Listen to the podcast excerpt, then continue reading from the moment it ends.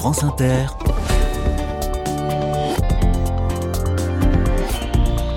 Dorothée Barba. Bonjour à toutes, bonjour à tous. Aujourd'hui, je vous raconte des salades et des carottes. Le maraîchage est un métier qui attire beaucoup les reconvertis, ceux et celles qui veulent changer de vie, changer de boulot, donner du sens à leur travail, expression tellement employée qu'elle devient presque un poncif. La presse régionale est pleine de ces histoires de banquiers devenus maraîchers, ingénieurs en informatique devenus maraîchers, consultantes en communication devenus maraîchères. J'en ai lu des histoires de conversion potagère seulement depuis quelques semaines dans Ouest France, La Provence, Le Progrès de Lyon et Centre Presse Aveyron. Seulement, le maraîchage est un métier difficile, physiquement et économiquement. Aussi vaut-il mieux se faire accompagner avant de se jeter dans les salades Eh bien, voici un lieu précieux qui propose cet accompagnement. Il s'appelle le Germoire, une ferme-école en quelque sorte, centre de formation situé à Ambricourt, dans le Pas-de-Calais.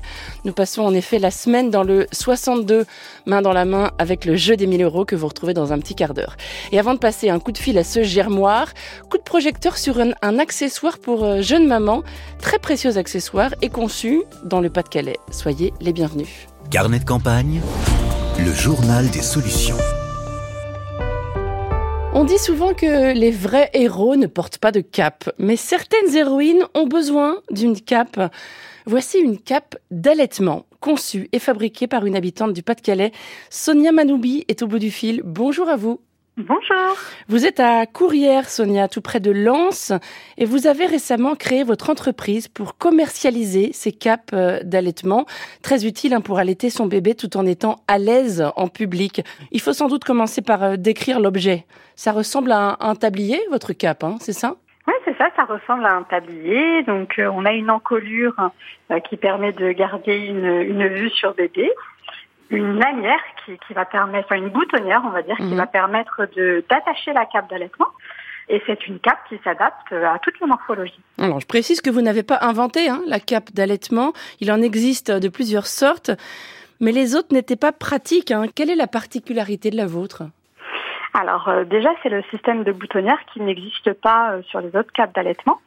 Euh, donc les autres capes d'allaitement, elles s'enfilent, mais elles ont vraiment tendance à glisser en fait euh, par leur système de fermeture finalement. Ensuite, toutes les capes ne permettent pas forcément de, re- de regarder leur bébé Euh, et les tissus sont euh, lourds pour la plupart et euh, très très longs en fait. Du coup, on est on est vraiment totalement recouverte et moins à l'aise, ça donne chaud.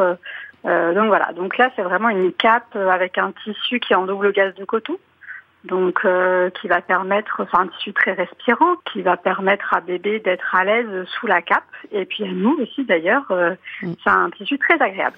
Je lis sur votre site internet que vous trouviez euh, toutes les capes pas pratiques, pas discrètes, pas durables, pas confort et pas made in France. Ça fait beaucoup de défauts, évidemment. La vôtre est, est tout le contraire, donc. Elle est made in France, elle est aussi made in Haute-France. Hein. C'est une fierté régionale pour vous Ouais, complètement.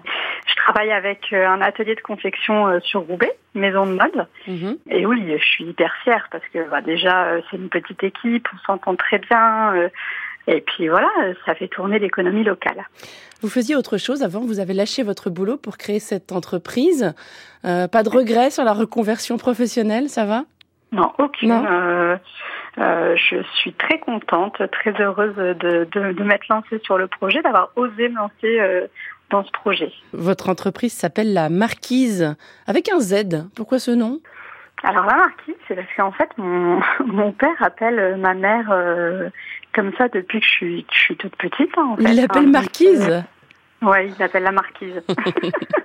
donc, euh, donc du coup, pour moi, c'était une évidence. Et euh, le Z, euh, ben parce que euh, j'ai un fils qui, qui a un prénom qui commence par Z, donc pour moi ça, ça faisait sens. C'est mon premier bébé en fait, donc son prénom débute par le par Z, donc voilà, Hmm. ça faisait écho pour moi. Cette cape, on, on l'imagine bien, hein, c'est une expérience personnelle qui vous a conduit à, à la créer. Vous avez quatre enfants, Sonia, et le dernier est né cet été. Oui, le 1er juillet, c'est une petite fille. Elle est née le 1er juillet. Euh, elle est venue agrandir notre notre tribu. Vous vendez votre cape d'allaitement 45 euros. Comment ça marche pour l'instant? L'entreprise est toute jeune, hein, je le disais, elle date de début 2023. Oui, c'est ça, début Mm. 2023. Bah, écoutez, euh, j'ai J'ai eu un très beau lancement. j'ai une, petite communauté sur sur Instagram qui, qui est très aidante et, voilà. Après, j'ai eu un, on va dire une petite période de césure avec la grossesse et, et l'accouchement, donc sur les mois les mois d'été. Euh, mais là, euh, on est reparti de plus belle et voilà. La maison de mode de Roubaix, vous le disiez, a, été déterminante. Comment vous a-t-elle accompagnée? Alors, elle m'a accompagnée à partir du prototype. Moi, j'avais euh, déjà conçu la cape d'allaitement avec une styliste et, j'avais fait faire le, le, patron avec une modéliste. Et on a travaillé le, le premier prototype finalement et ensuite on a fait ensemble les améliorations produits. C'est un enjeu important hein, pour les, les, femmes qui allaitent, euh, la question de l'intimité bien sûr et du confort. C'est ce double objectif que vous poursuiviez? Oui, c'est ça et c'est surtout euh, pouvoir allaiter partout en fait. Voilà, on peut être euh, peut-être un peu plus pudique ou voilà vouloir un peu plus d'intimité, un petit cocon avec son bébé et cette cape le permet. Et elle permet aussi euh, de pas devoir acheter euh, des tas de vêtements avec une ouverture spécifique pour pouvoir allaiter et, être à l'aise hein, finalement. Bon, c'est génial hein, que ça s'appelle une cape. C'est vraiment un truc de super-héros. Mais oui, en plus les enfants, enfin moi en tout cas les miens, ils s'amusent bien avec. Hein. La marquise avec un Z, donc c'est le nom de votre marque. Merci beaucoup Sonia Manoubi et bonne journée. Merci à vous. France Inter, Carnet de campagne. Et nous voici à Ambricourt, village d'une centaine d'habitants, tout près d'Azincourt, célèbre pour une bataille de la guerre de Cent Ans. Nous sommes en plein cœur du Pas-de-Calais, le haut pays du Montreuilois, et on y trouve un, espace de test agricole, un endroit où l'on peut faire euh, germer son envie d'agriculture ou de tiers-lieu ou de reconversion professionnelle. Noémie Ilmoine, bonjour. Bonjour Dorothée. Cet endroit s'appelle le Germoire. Vous en êtes euh, responsable du développement. Est-ce que vous pouvez d'abord, s'il vous plaît, nous décrire les lieux? À quoi ressemble le Germoire C'est une ferme, non? Oui, exactement. C'est une ferme. C'était une ancienne euh, ferme qui était déjà euh, en maraîchage biologique il y a plus de 20 ans.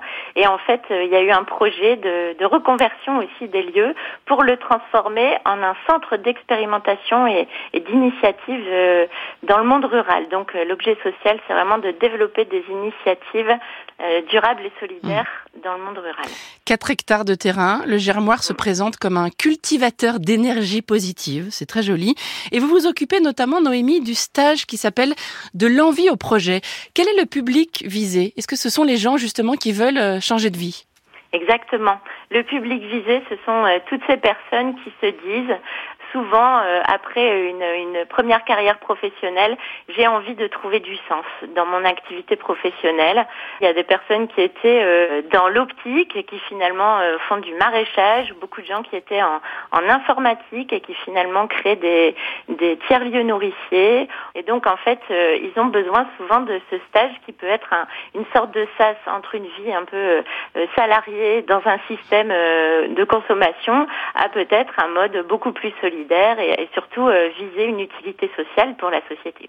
Qu'est-ce que vous leur apportez précisément dans ce stage euh, de l'envie au projet? Est-ce qu'il s'agit par exemple de lever les freins que rencontrent euh, les stagiaires dans, dans leur envie de reconversion? Oui, tout à fait. C'est lever des freins, donc de leur faire comprendre qu'avoir des peurs c'est normal, et finalement de réussir à les canaliser. Et ensuite, c'est de leur apporter finalement de l'outil pour réussir à mettre cette veste, cette nouvelle veste qui est celle d'un entrepreneur, en économie sociale et solidaire. Et puis après, ben, on est sur des outils financiers classiques. On peut être sur euh, comment réaliser une étude de marché, comment bien connaître le territoire sur lequel on, on a envie de travailler pour finalement définir une proposition de valeur qui réponde réellement aux besoins du territoire. Mmh, vous parlez de territoire. Est-ce qu'on vient de toute la France euh, pour se former à Ambricourt ou est-ce que c'est une initiative locale? On vient déjà euh, de la région et c'est mmh déjà pas mal dit. Oui.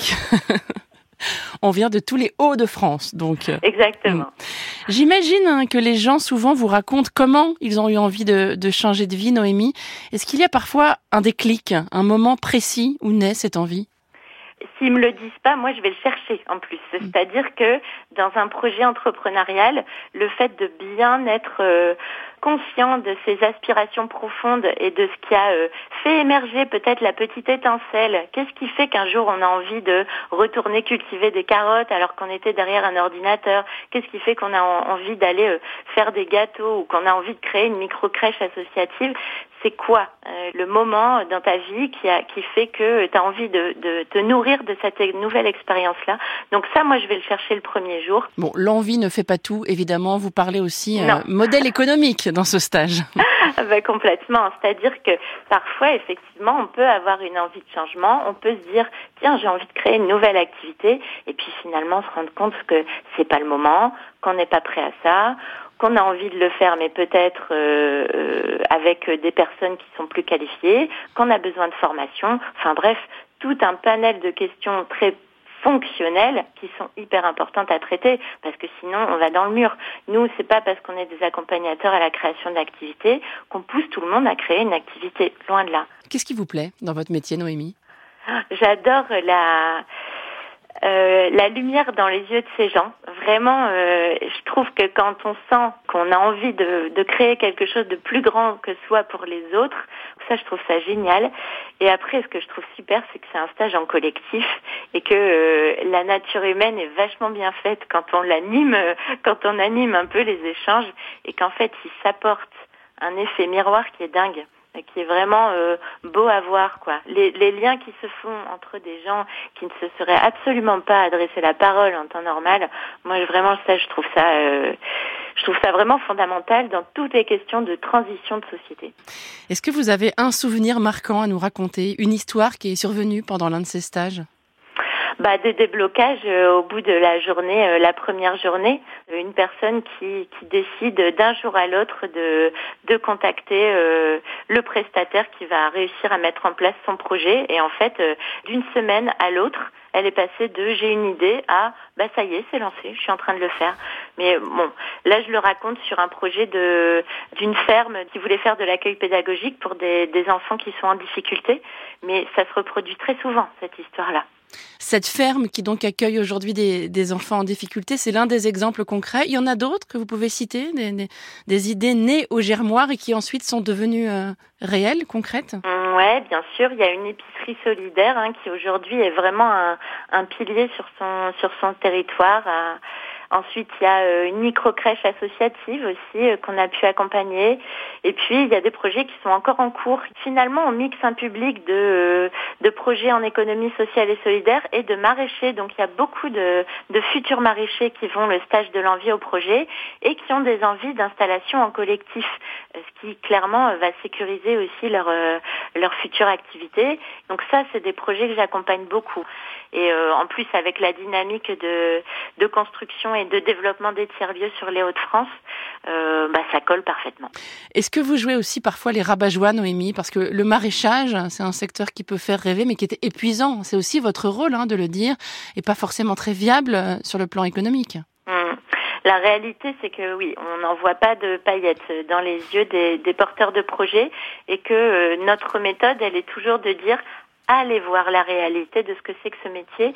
Par contre, je ne serai jamais la briseuse de rêve. C'est-à-dire que je vais, je vais apporter des éléments qui vont leur permettre de prendre leurs décisions. Et je vais éclairer certains points qui vont leur permettre de prendre en compte la réalité. Mais je ne serai pas celle qui va dire ah mais non, il faut que tu arrêtes tout de suite, ça va se casser la gueule. Qui je serai pour faire ça? Mm. Je ne peux pas faire ça. Le germoir ne brise pas les rêves et c'est donc à Ambricourt dans le Pas-de-Calais. Merci beaucoup Noémie Ilmoine. Merci beaucoup Dorothée. À bientôt, bonne journée. À bientôt, au revoir.